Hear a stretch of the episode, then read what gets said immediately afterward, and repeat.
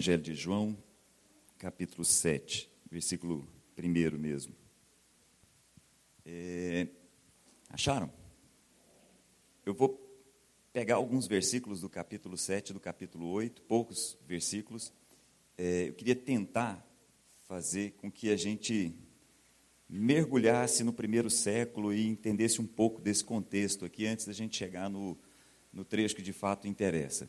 Queria tentar caminhar com vocês e, e literalmente tentar mergulhar no que está acontecendo aqui do ponto de vista do contexto, para que a gente possa entender a palavra que vai aparecer, que vai surgir desse mesmo texto que está aqui. Diz assim, capítulo 7, versículo 1. Depois disso, Jesus percorreu a Galiléia, mantendo-se deliberadamente longe da Judéia, porque os judeus ali procuravam tirar-lhe a vida. Mas ao aproximar-se a festa judaica das cabanas, ou talvez na sua versão aí, festa dos tabernáculos, dependendo do jeito que você estiver lendo, ou ainda, dependendo da versão, festa de Sukkot, tanto faz, é a mesma coisa. Deixa eu abrir um parêntese importante aqui. Nesse momento, apesar da gente estar ainda no capítulo 7, o ministério de Jesus já era extremamente conhecido. Jesus já era muito conhecido em toda a Palestina, em todo o mundo daquele momento, que incluía a Judéia, incluía Samaria, incluía Galiléia. Jesus ficou a maior parte do ministério na Galiléia.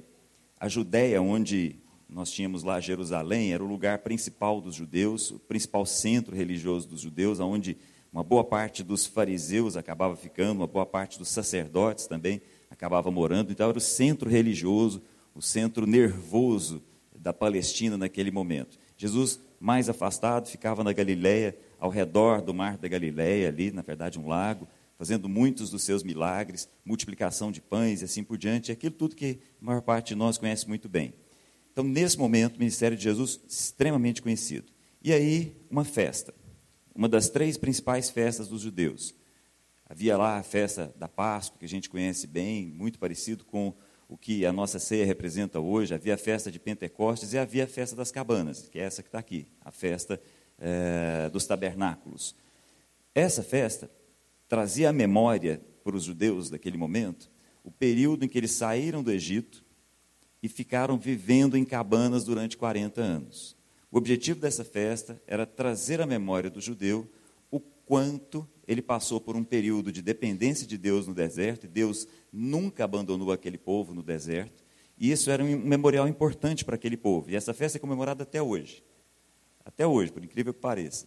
É, em colônias como São Paulo, com muitos judeus, existem judeus que, no período dessa festa, passam uma semana dentro de uma barraca. Deixam suas casas, deixam seus apartamentos, deixam o ar-condicionado, vão para dentro de uma barraca durante uma semana para entender o que, que é depender de Deus, que foi exatamente o que aquele povo viveu durante 40 anos. É a festa das cabanas, exatamente essa festa que está aqui, exatamente esse momento. E aí acontece uma série de coisas, eu vou pular algumas questões aqui, mas o fato é que, vai comigo lá para o versículo 10. Contudo, depois que os seus irmãos subiram para a festa, ele também subiu, não abertamente, mas em segredo. Como a gente viu agora há pouco, na Judéia, as pessoas já estavam se organizando para matar Jesus. Então Jesus deixa os irmãos irem, a família dele vai, ele vai depois, sozinho, não é, em aberto, em segredo. Versículo 11. Na festa, os judeus estavam esperando, ou estavam esperando, e perguntavam: onde está aquele homem? Então, durante a festa, havia uma expectativa muito grande. Jesus já tinha realizado vários milagres, já era conhecido. E aí muita gente estava pensando: e aí? Quando é que esse homem aparece? Como é que é mesmo o nome dele? Jesus, aquele lá da Galileia. Que hora que ele vai aparecer? Que hora que ele vai estar entre nós aqui? Havia uma expectativa muito grande a respeito da chegada dele. Ele foi só que não abertamente, foi em segredo. Aí olha só, de novo, lá no versículo 14. Quando a festa estava na metade, então a festa estava lá acontecendo, os judeus de toda a Palestina reunidos em Jerusalém, Jesus está lá em Jerusalém. Quando a festa estava na metade, era uma festa de uma semana, lá pelo terceiro, quarto dia, Jesus subiu ao templo e começou a ensinar. Os judeus ficaram admirados e perguntaram: como foi que esse homem adquiriu tanta instrução sem ter estudado. Como é que um galileu aparece aqui? Porque os mestres, os rabinos, eram formados em Jerusalém, na Judéia. Como é que esse homem aparece e começa a falar e a ensinar com tanta autoridade? Como é que ele chama tanta atenção do povo? E aí, percebam, Jerusalém lotada, lotado. Era uma cidade que nesse momento estava com gente que não podia passar é, a noite em Jerusalém, passava o dia durante a festa e tinha que sair para cidades próximas, como por exemplo Betânia, para poder dormir, porque não cabia todo mundo lá. Então, Jerusalém lotada. Em especial, evidentemente, o templo, o lugar das festas, o lugar das celebrações. Jesus, então, no meio da festa, senta, como era costume dos rabinos, como era costume dos mestres, e começa a ensinar. As pessoas começam a ficar ao redor dele falam: Mas de onde veio esse? Ele não passou pela escola dos sacerdotes. Ele não vem da escola de Gamaliel. Ele não passou pelos lugares aonde os mestres costumam passar, e mesmo assim, ele ensina como a gente nunca viu. E continua ensinando. E aí caminha comigo. Vai, por favor, lá para o versículo 25.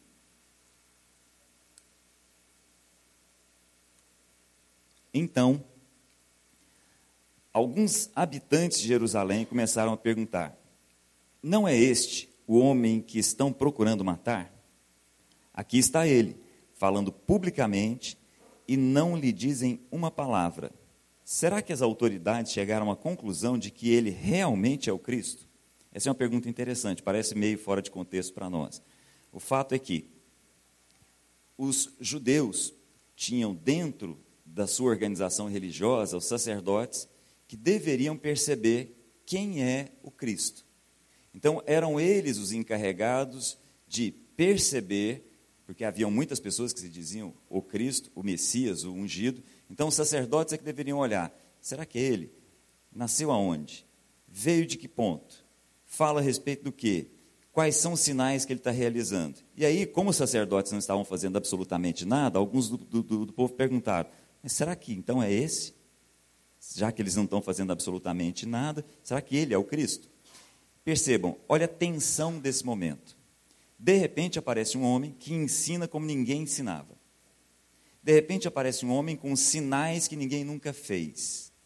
O povo olhava ao redor e falava: será que esse é o Cristo? Será que é esse que vai nos libertar de Roma? Será que é esse o ungido que vai ocupar o lugar que Davi deixou no trono e vai nos levar a um período de libertação? Será que é esse? O povo ficava lá perguntando. E aí os sacerdotes, muito preocupados com a posição deles, começaram a pensar: só temos uma alternativa, temos que matar esse homem. Temos que dar um jeito de desaparecer com esse homem. Por quê? Ele realiza milagres, ele realiza sinais, e ele fala e ele ensina como ninguém. E aí continua o texto. Acompanha comigo, por favor. Lá na frente, versículo 37. Diz assim: No último e mais importante dia da festa, Presta bem atenção. No último e no mais importante dia da festa. Olha para mim aqui só um minutinho, já volto para o texto. Nesse dia, os sacerdotes todos faziam uma romaria por Jerusalém. Todos os sacerdotes em fila, vestidos de branco, carregando uma água que vinham lá da fonte de Siloé. Todos os sacerdotes caminhavam, passavam pela cidade. O povo parava, abria, e os sacerdotes todos de branco iam passando em procissão por dentro de Jerusalém, todo mundo comemorando. Era uma celebração, era uma das festas que lembrava um período de bênção. Aqueles sacerdotes com a bacia com água chegavam na frente do templo, do lado de fora havia um grande altar, os sacerdotes derramavam água sobre o altar, comemorando as bênçãos de Deus daquele último ano. Todos aplaudiam, celebravam, cantavam os salmos. Nesse instante, no último e mais importante dia da festa, no momento em que a água era derramada em cima do altar por cada um daqueles sacerdotes, Jesus se levanta e diz o seguinte: olha só. Jesus levantou-se e disse em alta voz: todo mundo prestando atenção nele, todo mundo querendo saber o que, que ele ia fazer, o que, que ele ia falar. Nesse momento, de maneira proposital, um ponto mais importante da festa, ele diz: Se alguém tem sede, venha a mim e beba. Quem crer em mim, como diz a Escritura, do seu interior fluirão rios de água viva. Ele estava se referindo ao Espírito que mais tarde receberiam os que nele crescem. Até então, o Espírito ainda não tinha sido dado, pois Jesus ainda não fora glorificado. Eu queria parar aqui com vocês nesse ponto, mas antes, eu queria te convidar de novo para baixar sua cabeça. Queria orar com você mais uma vez. Queria parar nesse ponto, queria meditar com vocês em alguns aspectos aqui.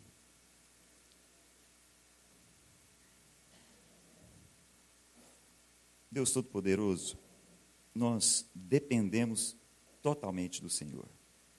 Assim como aquele povo dependia das tuas bênçãos no deserto, nós dependemos do Senhor nas nossas vidas por completo. Precisamos do Senhor. Fala as nossas vidas, ensina os nossos corações, torna os nossos corações ensináveis. Ajuda-nos a entender o que o Senhor tem a nos dizer nessa manhã. Foi o Senhor quem nos trouxe até aqui. Ensina-nos, é o que nós te pedimos em nome de Jesus. Deixa eu fazer uma coisa aqui com vocês.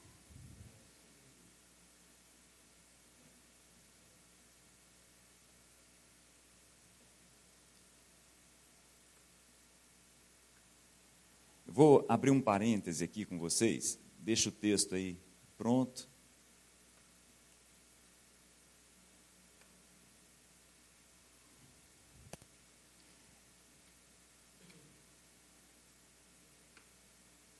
Deixe seu texto aberto aí um minutinho.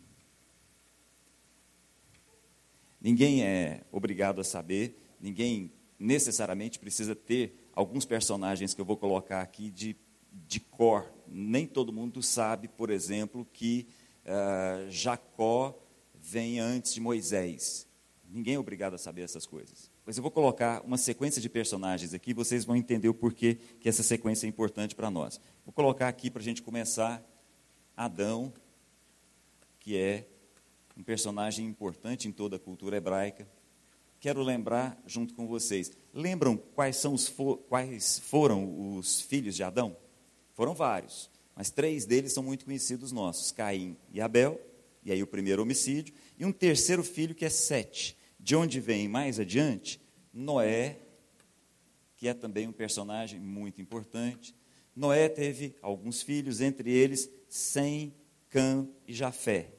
Sem de onde vêm os semitas, os árabes de uma forma geral, Cã de onde vem Canaã, mais adiante. E aqui, a partir de Sem, a gente acaba chegando também em Abraão, um dos patriarcas, e a gente vai falar a respeito dele aí no texto.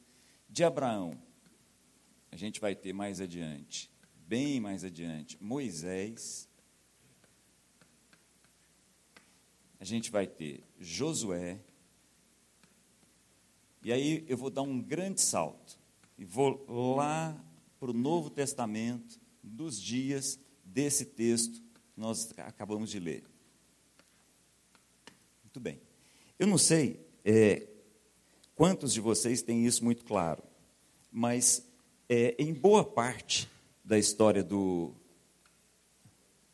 Em boa parte da história do Velho Testamento, pelo menos até aqui, até o período de Noé, por exemplo, as pessoas chamavam a Deus pelo nome de El.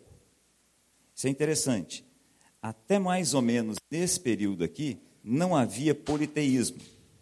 As pessoas conversavam com Deus e invocavam a Deus pelo nome de El.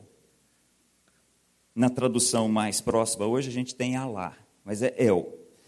No período de Abraão, aparece o nome El Shaddai, ou seja, Deus Todo-Poderoso. El é Deus, simplesmente Deus.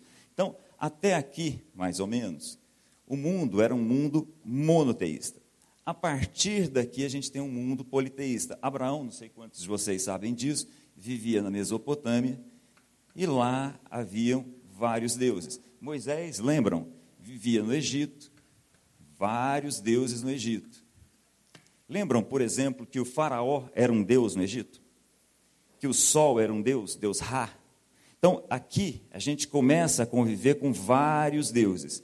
Quando Josué está em Canaã, E aqui eu queria chamar a sua atenção. Existem também vários deuses. E aqui em Canaã existe um Deus com o nome de El. Eu queria parar nesse ponto com vocês. Lá em Canaã, as pessoas tinham vários deuses. Um deles era o deus El. Existiam outros. Existiam, por exemplo, Baal. Lembram de Baal? Lembram de Elias lutando contra os profetas de Baal e de Astarote? Mas havia, em especial, o deus El. Esse Deus que está aqui era o mesmo Deus que Noé invocava, era o Deus que Abraão conhecia, e era o Deus que, com Moisés, ele começa a perguntar: mas como é que é seu nome mesmo? Porque existem vários deuses.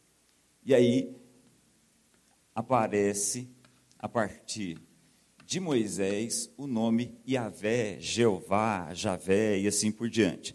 Mas o que eu queria destacar com vocês? Aqui em Canaã, havia um Deus que era chamado de El. Que Deus é esse? É um Deus barbudo, que mora nas montanhas, toma conta de absolutamente tudo, mas é um Deus distante. Aqui no dia a dia existem outros deuses, como por exemplo Baal, que é o nosso Deus do dia a dia. Existe Astarote, que é a deusa da fertilidade.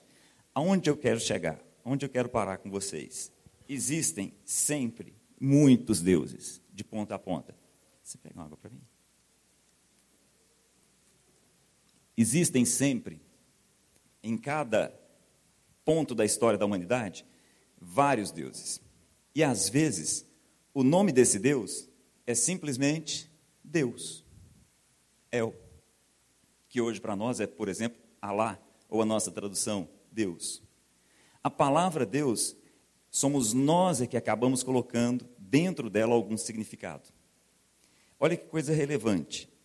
Percebam, no período do Novo Testamento, a gente tem aqui vários deuses, que a gente tem aqui Grécia e Roma. Se a gente está mais próximo de nós, se a gente fosse lá atrás, nós poderíamos pensar em vários deuses.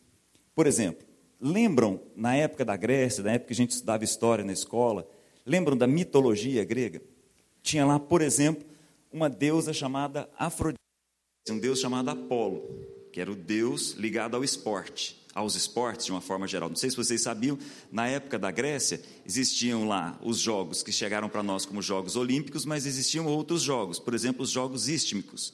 Esses jogos tinham em Apolo a representação da, da masculinidade do corpo belo masculino. Olha que coisa interessante. Isso é só daquela época?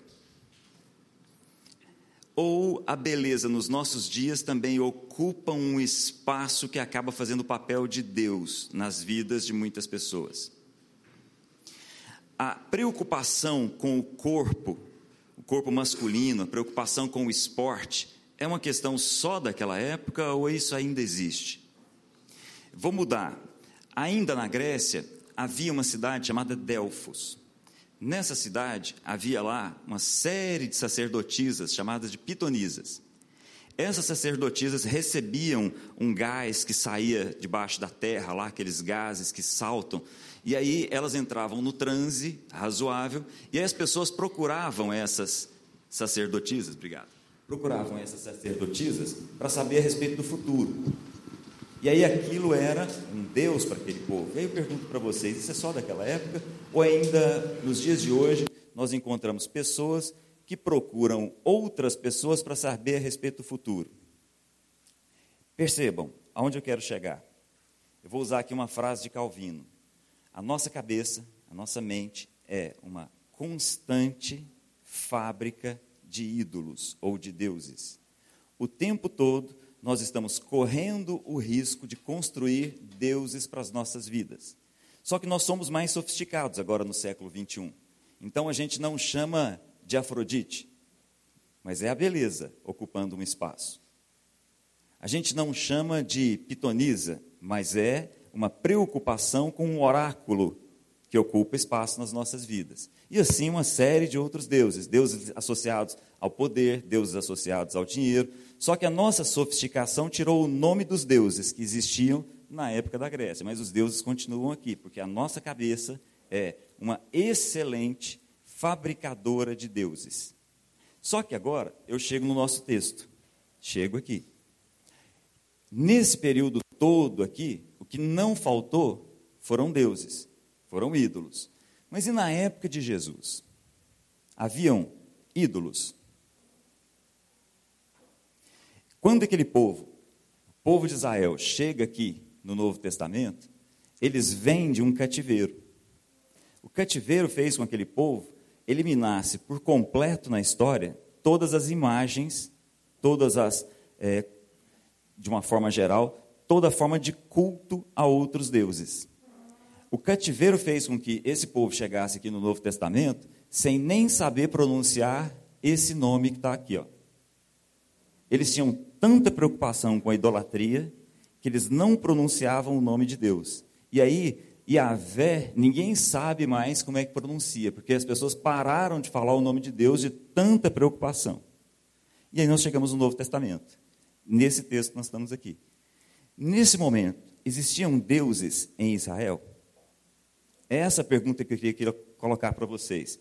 Será que nesse momento da, da história, nesse momento em que Jesus aparece, está aqui conversando com esse povo, como por exemplo, nesse momento em que ele está no templo ensinando, será que esse povo sabe quem é Deus? Ou sem perceber, eles também foram construindo ídolos? É essa a minha questão com vocês. E aí, volta para o texto, por favor. Vai para o finalzinho do capítulo 7, onde a gente parou. Olha o que, que vai acontecer. Jesus está lá ensinando no templo. Versículo 53 diz assim: Então cada um foi para sua casa capítulo 8, Jesus, porém, foi para o Monte das Oliveiras. Então, só para lembrar, só para a gente recapitular, Jesus está no templo, ensinando. No principal dia da festa, quando os sacerdotes estão derramando água sobre o altar, ele se levanta e diz: Quem tem sede, vem a mim e beba. E do seu interior fluirão rios. Ele estava falando de quem, gente? O texto explicou para a gente. Do Espírito Santo que seria derramado sobre eles. Não é o que o texto diz? Muito bem. E continua. Capítulo 8, versículo 2: Ao amanhecer, ele apareceu novamente no templo, onde todo o povo se reuniu ao redor dele e ele se assentou para ensiná-los. Aí olha o que, que acontece, de maneira extremamente conveniente. Versículo 3: Os mestres da lei e os fariseus trouxeram uma mulher surpreendida em adultério fizeram-na ficar em pé diante de todos. E disseram a Jesus: Mestre, essa mulher foi surpreendida em adultério. Olha para mim aqui um minutinho. Percebem o que estava acontecendo? Já que Jesus estava ocupando muito do tempo das pessoas e ensinando, e não havia habilidade naquele povo para conversar com Jesus, eles pegaram fizeram o seguinte: vamos pegar uma mulher surpreendida em adultério, vamos colocar diante dele, vamos ver o que, que ele faz. Entendem o contexto? Jesus está lá no templo, naquele lugar, as pessoas estão ao redor dele. Ele está ensinando as pessoas a respeito de Deus. Os mestres estão percebendo o lugar que ele está ocupando, colocam uma mulher que foi surpreendida em adultério e fala, e aí? A lei manda apedrejar. O que, que o senhor acha que nós devemos fazer? Todo mundo conhece essa cena. Jesus se coloca entre a lei e a mulher, que é exatamente o papel que ele sempre faz, ele sempre se coloca entre nós e a lei, e fala: ok, quem não tiver pecado, atira a primeira pedra. Ele era o único que não tinha pecado. Ele era o único que poderia atirar a primeira pedra e não faz isso. Todo mundo vai saindo, aquele negócio continua. E aí eu vou pular essa parte, parte conhecida nossa, e vou com vocês lá para frente, no capítulo 8, dentro do mesmo contexto. Versículo 31. Disse Jesus aos judeus que haviam crido nele: Se vocês permanecerem firmes na minha palavra, verdadeiramente serão meus discípulos e conhecerão a verdade, e a verdade os libertará. Eles responderam: Somos descendentes de Abraão e nunca fomos escravos de ninguém. Como você pode dizer que seremos livres? É aqui que eu queria chamar a sua atenção e aqui eu quero terminar. Aquele povo, sem perceber, foi construindo uma imagem de Deus na cabeça deles. Não havia uma imagem do lado de fora, mas havia uma imagem do lado de dentro. Não havia uma estátua, como durante muitos anos aquele povo foi construindo. Como, por exemplo, na época de Moisés, fizeram uma estátua de um bezerro. Agora não, eles resolveram isso. Havia um nível de sofisticação. Eles construíram uma imagem de Deus na mente. E o que Jesus está mostrando para eles é o seguinte: prestem bem atenção. Não adianta chamar Deus de Deus e colocar nesse Deus um Deus barbudo, distante ou o que quer que seja. Esse não é Deus. Se vocês fossem filhos de Abraão e soubessem quem é o Deus de Abraão, vocês não estariam nesse lugar, vocês estariam livres.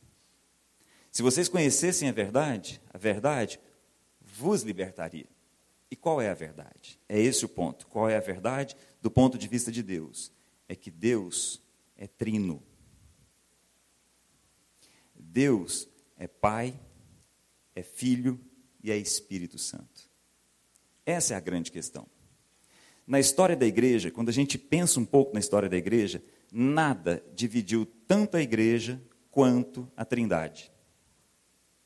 Eu vou chamar sua atenção para esse ponto. Em toda a história da igreja, às vezes a gente acha que o que mais dividiu a igreja foi, por exemplo, a compreensão da graça, quando a gente tem uma cisão forte entre católicos e protestantes. Essa não foi a principal razão. A igreja se dividiu várias vezes e continua se dividindo até hoje por causa de um ponto o Deus que é trino, o Deus que é Pai, que é Filho e que é Espírito Santo. Até hoje, igrejas se dividem porque discutem a respeito do Espírito Santo. Se o Espírito Santo atua hoje como ele atuava antigamente. Durante vários momentos da igreja, a igreja se dividiu porque será que Jesus é Deus? E aí a gente acha que essas coisas estão distantes de nós. Mas o fato é que nós tendemos, todos nós até hoje, a fabricar dentro das nossas mentes um Deus. El, um Deus. Se esse Deus não é Pai, Filho e Espírito Santo, ele é um ídolo. Eu vou repetir. Se o Deus que nós invocamos quando nós oramos não é Deus, que é o Pai do nosso Senhor Jesus Cristo, que envia o seu Espírito, ele não é o Deus de Abraão. Embora a gente possa dizer, assim como os judeus, nós somos monoteístas. O nosso Deus, assim como, os, é, assim como todos os ligados ao, ao mundo muçulmano, nosso Deus é El, é Alá, é Deus. Percebam, se você sentar para conversar com um ateu, se você for bater um papo com um ateu, a depender da qualidade sua de argumentação ou do ateu, você pode até convencer o ateu de que há Deus, mas isso não resolve absolutamente nada, nem para você e nem para ele. Toda mudança acontece na vida dele e na nossa quando nós entendemos que o Deus e Pai de Jesus é Pai, que Jesus é o Filho, que não se envergonha de nos chamar de irmãos e que envia para todos nós o seu Espírito. Esse é o nosso Deus. O nosso Deus é trino. O nosso Deus não é um Deus que mora nas montanhas, como muita gente acreditou durante um tempo. O nosso Deus não é um Deus distante, o Criador do universo, simplesmente. O nosso Deus não é simplesmente o Criador de todas as coisas. O nosso Deus não é simplesmente o soberano de todas as coisas. O nosso Deus é o Pai do nosso Senhor Jesus Cristo, que envia o seu Espírito. Quando essas coisas entram nas nossas cabeças, a gente ora de maneira diferente. A gente vive de maneira diferente. Porque a gente entende que nós somos moradas de Deus. Deus mora em nós. Então nós não nos dirigimos a Deus como quem vê a Deus do lado de fora. Nós nos dirigimos a Deus como quem tem a Deus dentro. Percebem o quanto isso muda? Nós não nos dirigimos a Deus como Deus. Nós nos dirigimos a Deus como Pai. Isso muda todas as coisas. Nós olhamos para Jesus como aquele que representa Deus entre nós. Nós olhamos para Jesus como a revelação do próprio Deus entre nós. Nós olhamos para Jesus como aquele que diz: esse é aquilo que todos nós podemos ser, dependentes do Espírito Santo, orando ao Pai. Entende o que eu digo? Esse é um ponto relevante, porque todos nós, o tempo todo, corremos o risco de construir um Deus na nossa cabeça. E quando esse Deus sai e deixa de ser pai, ele não é mais Deus, ele é um ídolo. Mesmo que ele tenha o nome de El. Mesmo que ele tenha o nome de Deus. E ídolos cobram caro. Ídolos oferecem muito e cobram muito por isso. Pais não. Pais oferecem tudo e não cobram absolutamente nada. Ídolos, prestem bem atenção nisso, porque pode ser que o nosso ídolo tenha o nome de Deus. Ídolos oferecem para a gente absolutamente tudo. Como Jesus ouviu quando ele estava no deserto. Que, que você quer? Pode pedir. Quem faz essa proposta não é um pai, porque um pai nunca dá absolutamente tudo que um filho pede. Ele dá sempre o que é necessário. Quem nos oferece tudo não é um pai. Quem nos oferece tudo é um Deus. E aí, à medida que nós vamos construindo um Deus na, na nossa cabeça, esse Deus vai ficando distante do Deus e Pai do nosso Senhor Jesus e passa a ser um Deus muito mais parecido com o diabo, porque é um Deus que nós criamos. Percebam, Lúcifer foi quem criou o diabo. Lúcifer é o criador daquele que, no final das contas, é um ídolo de si mesmo. Todos nós, o tempo todo, em toda a história da humanidade, e nós não estamos excluídos disso, corremos esse risco de não perceber que há um único Deus, que é o Pai do nosso Senhor Jesus Cristo, que é Deus, que envia o seu Espírito Santo para morar em nós, que também é Deus. A história da igreja sempre sofreu várias, várias cisões por causa desse assunto. Porque esse assunto realmente mexe com as nossas cabeças. Essa é uma história longa, a gente poderia falar muito sobre isso, eu queria deixar esse ponto com vocês. E queria que nós entendêssemos a frase que Jesus acabou de colocar no, no capítulo 7. E aqui eu termino com vocês. Se alguém tem sede, venha a mim e beba. Quem crer em mim, do seu interior fluirão rios de água viva. Ele estava se referindo ao Espírito que mais tarde nós receberíamos como já recebemos. Todos nós somos moradas do Espírito, porque cremos no que Jesus fez por nós. O que Jesus fez por nós foi apresentar um nome que não é nem Yahvé e nem El. O nome que Jesus apresentou para nós é Pai. Esse é o nome que Jesus veio apresentar para a gente de ponta a ponta. Vamos fechar os nossos olhos, abaixar as nossas cabeças? Deus Todo-Poderoso, o Senhor é Deus soberano, o Senhor é Deus criador. Mas que nós possamos entender a profundidade do Senhor como nosso Pai, que nos recebe sempre na sua casa, que faz dentro de nós a sua morada, que envia sobre nós, dentro de nós, o teu Espírito, que faz com que a nossa sede seja de fato resolvida, que faz com que a nossa fome seja de fato resolvida, porque o Senhor está em nós nós possamos entendê-lo em nome de Jesus como Pai, como Filho, como Espírito Santo. E agora, que todos aqui possam voltar para casa, todos, todos, todos, cheios, cheios do Senhor, cheios da comunhão do Teu Espírito, cheios da graça do Teu Filho, em nome de Jesus.